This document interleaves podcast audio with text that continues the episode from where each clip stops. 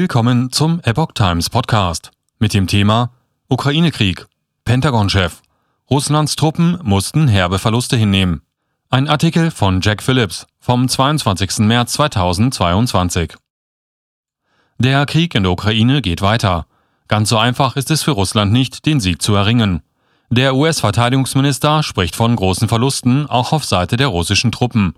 Grund dafür sei unter anderem der Einsatz der US-Waffenlieferungen an die Ukraine. Der russische Feldzug in der Ukraine ist ins Stocken geraten, erklärte Verteidigungsminister Lloyd Austin am Sonntag in der CBS-Sendung Face the Nation.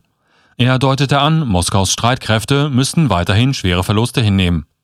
Ihre Bodentruppen sind im Wesentlichen zum Stillstand gekommen, sagte der Verteidigungsminister.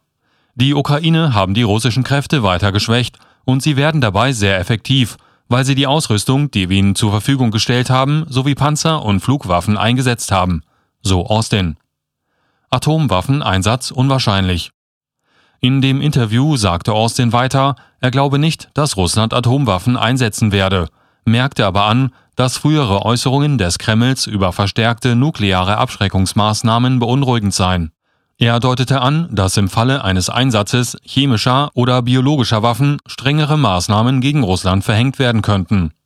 Ich denke, wenn eine chemische oder biologische Waffe zum Einsatz käme, würden nicht nur die Vereinigten Staaten, sondern auch die Weltgemeinschaft deutlich reagieren, sagte Austin. Und weiter, ich denke, was wir in der Vergangenheit von den Russen gesehen haben, ist, dass sie Probleme heraufbeschwören und einen Vorwand schaffen, damit sie, wenn sie etwas im Kampfgebiet tun, es jemanden anderem in die Schuhe schieben können, entweder den Ukrainern oder uns, der NATO. Zermürbungskrieg Andere westliche Regierungsbeamte haben den Konflikt ebenfalls als Zermürbungskrieg bezeichnet, da Russland zunehmend auf die Bombardierung von Städten setze. Am Montag wiesen ukrainische Regierungsvertreter Russlands Forderungen zurück, dass die Truppen in der belagerten Stadt Mariupol ihre Waffen niederlegen. Das britische Verteidigungsministerium hatte bereits am Montagmorgen mitgeteilt, dass die russischen Streitkräfte im Nordosten des Landes immer noch etwa 15 Meilen vor der Hauptstadt Kiew festsäßen und dass die aus dem Nordwesten vorrückenden Streitkräfte vom ukrainischen Militär zurückgedrängt wurden. Dennoch strebe Moskau nach wie vor eine baldige Übernahme Kiews an, so die britischen Beamten.